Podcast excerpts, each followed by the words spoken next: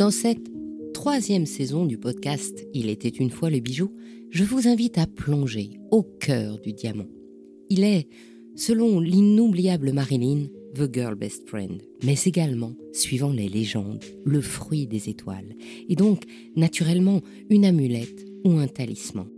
Le diamant, c'est aussi un symbole, une icône, reconnue dans le monde entier, et depuis les anciens textes bouddhistes, il est considéré comme la vérité éternelle. Pour les chercheurs, comme le professeur au Muséum national d'histoire naturelle François Farge, que nous avons entendu dans l'épisode 1, le diamant appartient à notre histoire, celle de notre savoir-faire. Pour les scientifiques, c'est un matériau d'exception dont la structure atomique et l'extraordinaire dureté ne sont que des propriétés essentielles à la recherche de demain.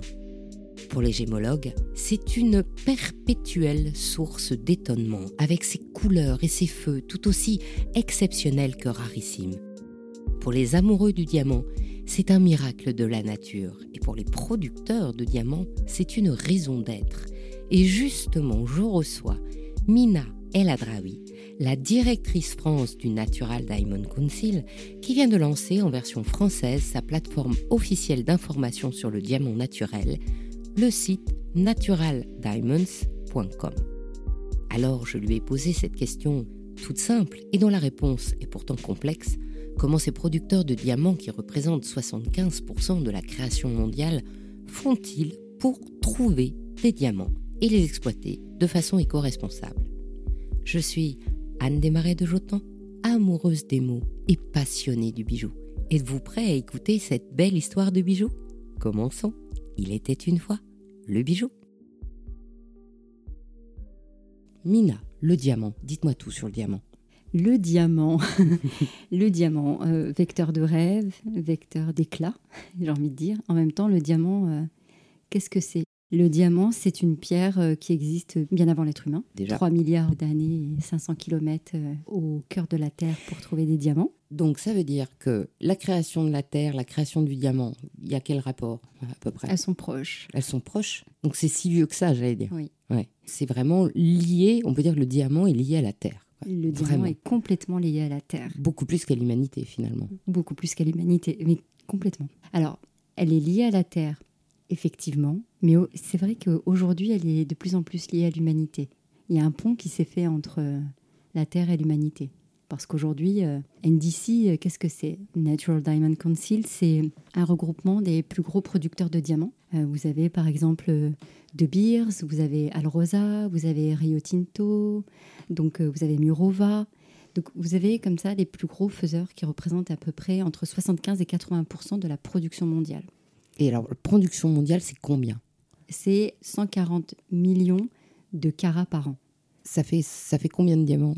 Alors ça dépend, ça fait des milliards de diamants, ça fait des millions et des millions de diamants en pierre finale et en toute petite pierre aussi. Ceci dit, euh, la source va tarir un jour. Et quand on dit qu'on produit, ça veut pas dire qu'on vend en même temps. Non, ça ne veut pas dire qu'on vend en même temps. En fait, entre le moment où on extrait un diamant et le moment où il arrive sur le marché, il s'écoule deux ans, à peu près, en moyenne. hein.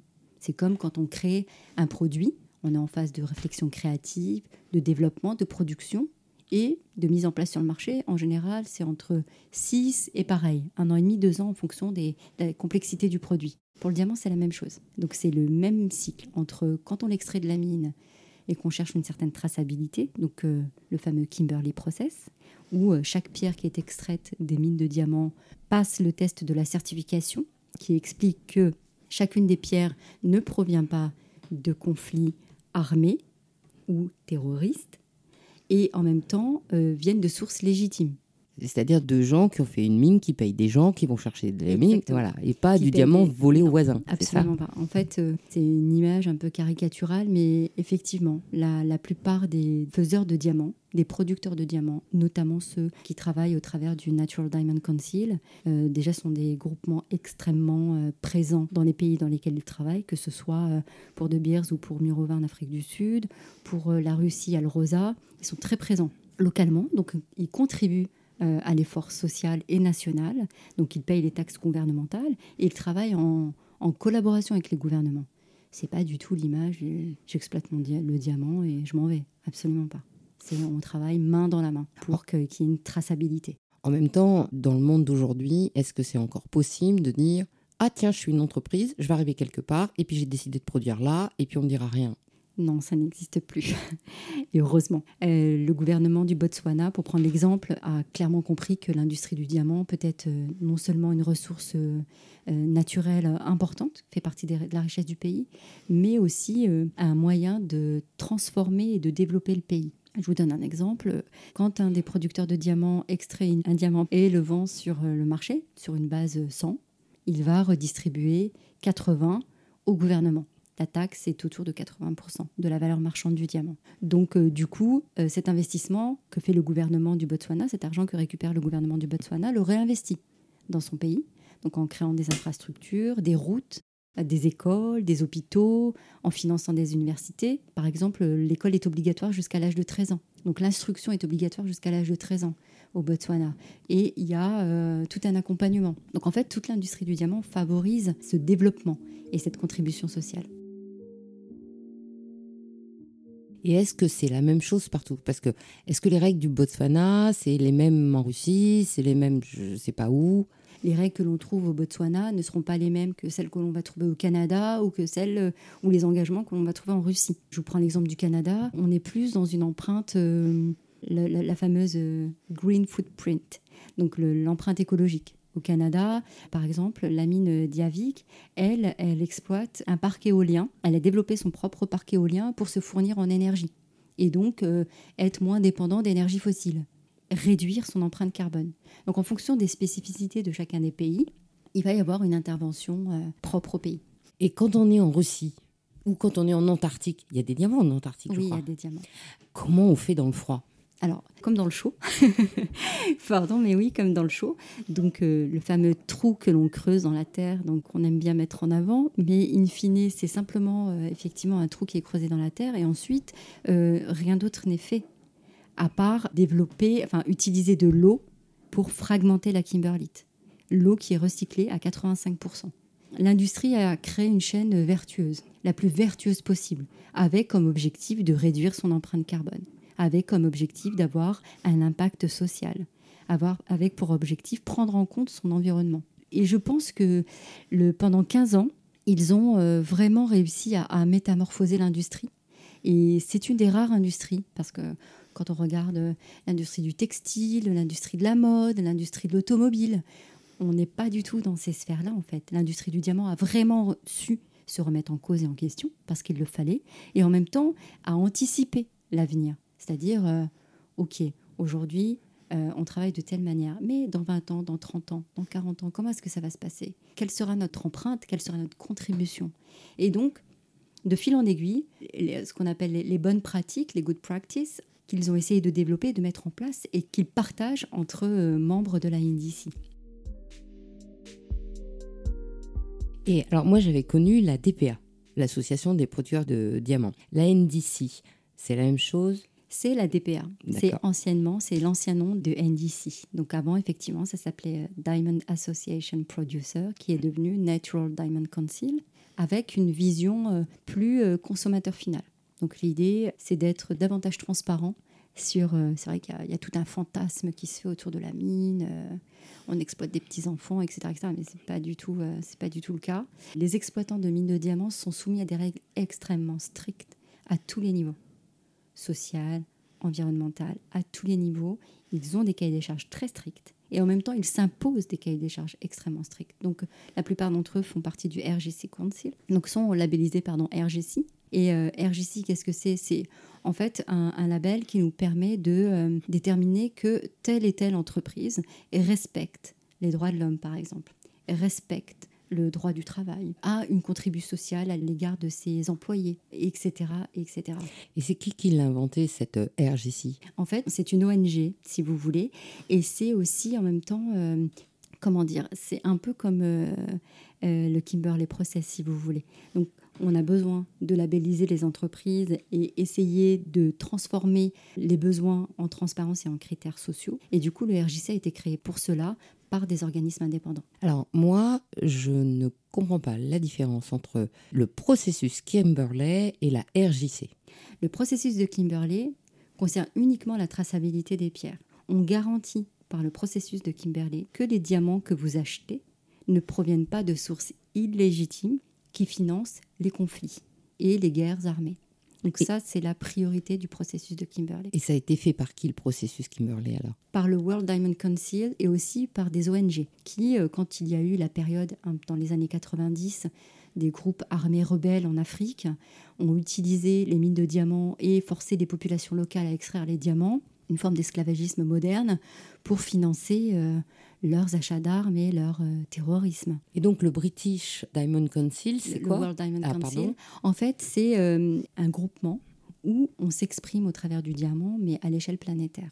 D'accord. Et c'est dans le groupement, c'est les producteurs de diamants ou des, des gouvernements? Il y a qui? Il y a des ONG, D'accord. il y a des producteurs de diamants, il y a des sociétés euh, certificatrices, des normalisations, par exemple. Vous prenez toutes les, toutes les normes qu'on peut utiliser euh, au travers de nos métiers. Donc, en fait, il y a tous ces différents acteurs qui viennent un peu euh, constituer euh, le World Diamond Council. Donc en fait, c'est un supra-œil vérificateur, si j'ai tout compris, qui est international, C'est ça. qui surveille les producteurs, voilà, et qui les euh, labellise. Alors en fait, il les surveille, oui, il garde un œil sur les pratiques. En fait, l'idée, c'est d'avoir des pratiques vertueuses et de les partager. C'est aujourd'hui comment, il y a 15 ans, quand la, plus de 15 ans même, quand l'industrie s'est remise en question, bah, comment on fait? Par quel bout on prend le, la problématique? Parce que entre les normes environnementales, le besoin en développement durable, le besoin en, intégration sociale, euh, qu'est-ce qu'on fait pour les communautés locales? En fait, il y avait toutes ces questions qui sont arrivées d'un coup, qui sont devenues une évidence, mais par quel bout on prend cela? Donc voilà, donc tout le, le World Diamond Council est là pour euh, essayer de travailler à cela et accompagner euh, l'industrie du diamant dans sa globalité. D'accord. Et donc le RJC, par contre, il a été fait par les producteurs? Non, j'ai pas tout Non, le RJC, en fait, c'est un label que toutes les entreprises, toute l'industrie, bijouterie, joaillerie, producteurs, distributeurs ou autres peuvent prétendre. Tout le monde peut prétendre au RJC. Dans nos métiers, je parle des professionnels. Le RJC, c'est un label qui vous permet de dire que, bon, au niveau social, vous êtes euh, en règle parce que vous respectez vos salariés, parce que vous leur donnez un environnement de travail digne de ce nom, parce que vous leur donnez un salaire digne de ce nom, parce que vous respectez aussi les droits de l'homme.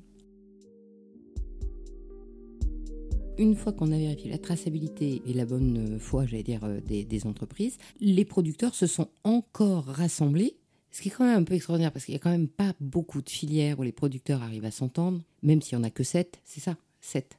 Entre 7 et 11. Voilà. Oui. Pourquoi il y en a entre 7 et 11 Alors, il y a plusieurs euh, structures, mais on est entre 7 et 11. Les producteurs se donnent eux-mêmes le- leurs problèmes et se défient eux-mêmes d'inventer des choses.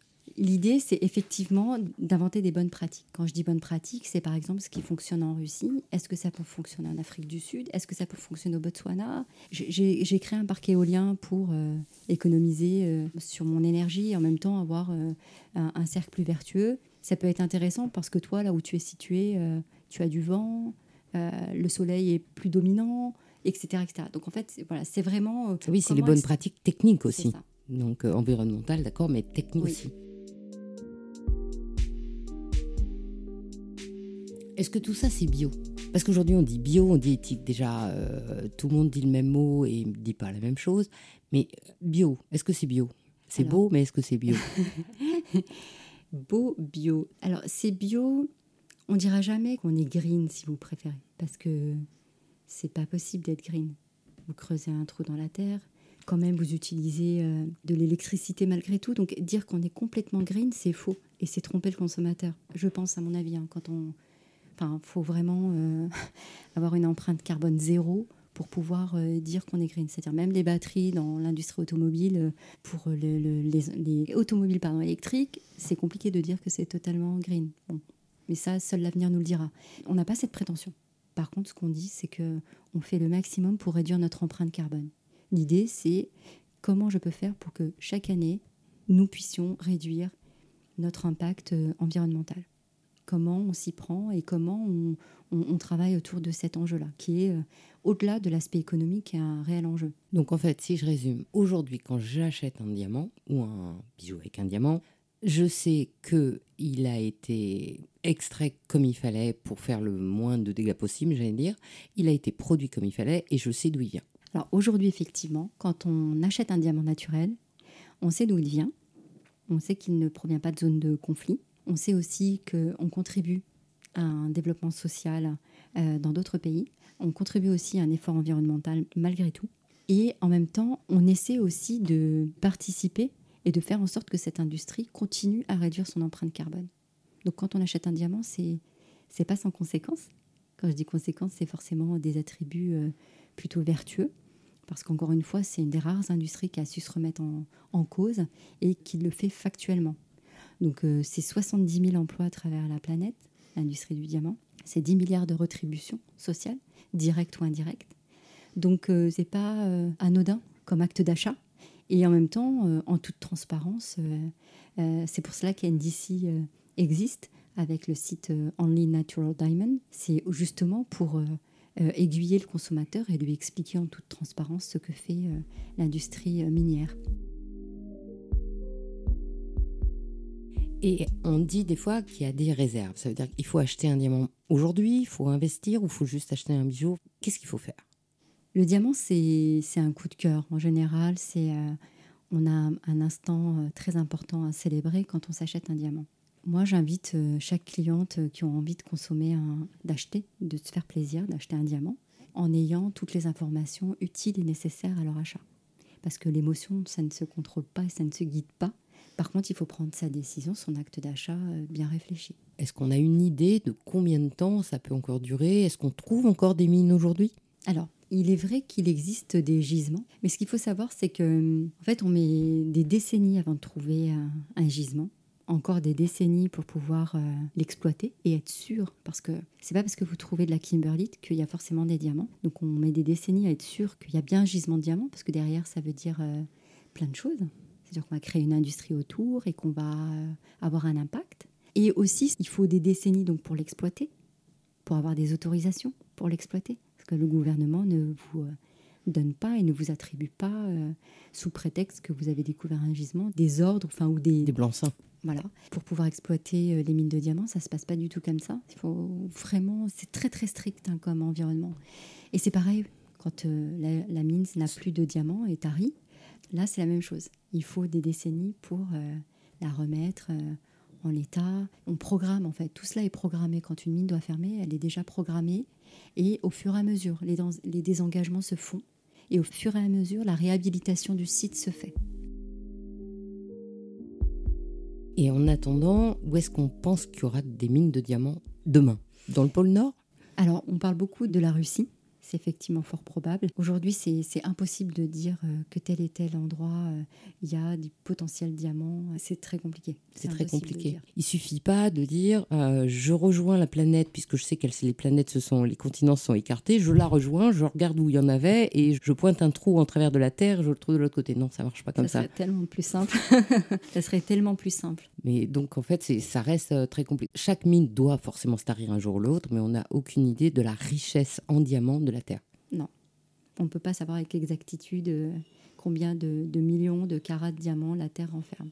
D'accord. Donc ça veut dire que euh, l'achat d'exception, bah, c'est il faut le faire quand on a envie parce qu'après ça va être trop tard. Peut-être, mais on n'en sait rien. C'est ça. C'est ça. Fait. Mais du coup, euh, quand une mine se finit, se termine, parce qu'il y a un moment donné où la Terre ne délivrera probablement plus de diamants. Donc on ne sait pas ce qui se passera ensuite. Donc ensuite, effectivement, euh, le diamant a sa rareté. Et euh, c'est pour ça que ça en fait une pierre d'exception. C'est la mm. pierre des rois. Mm.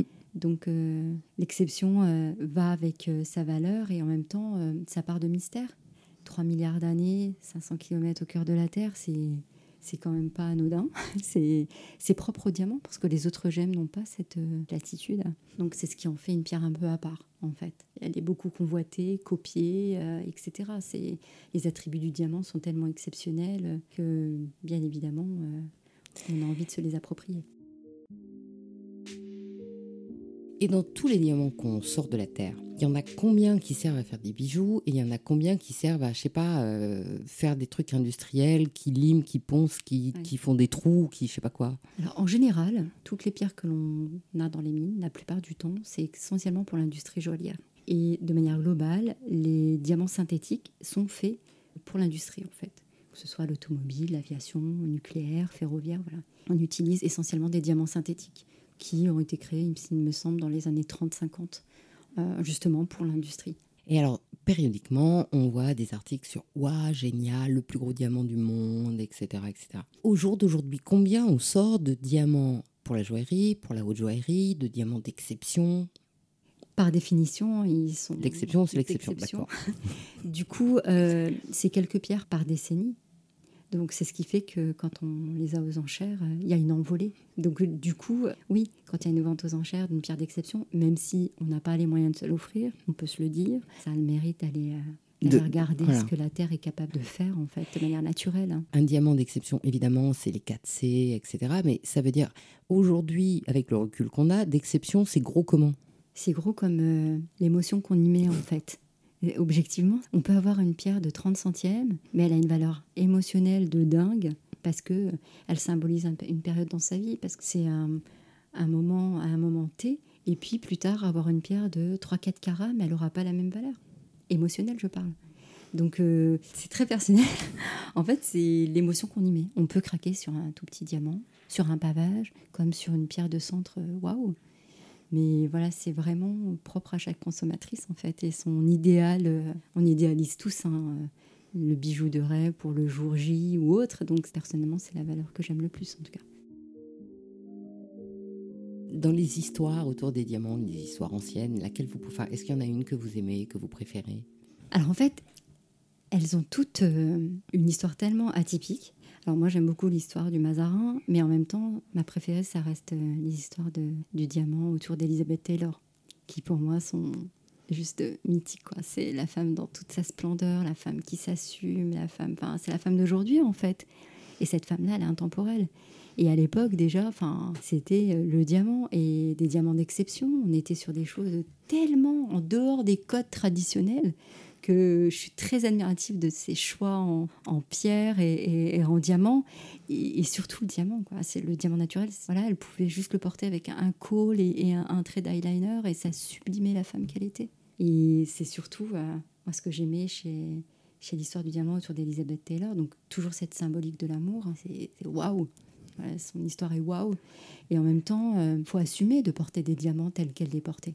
Donc ça montrait aussi la femme de caractère qualité, c'est-à-dire la, femme avant-gardiste. Aujourd'hui, euh, on, est tout un peu cette femme, si vous voulez. Mais à son époque, c'était pas anodin quand même.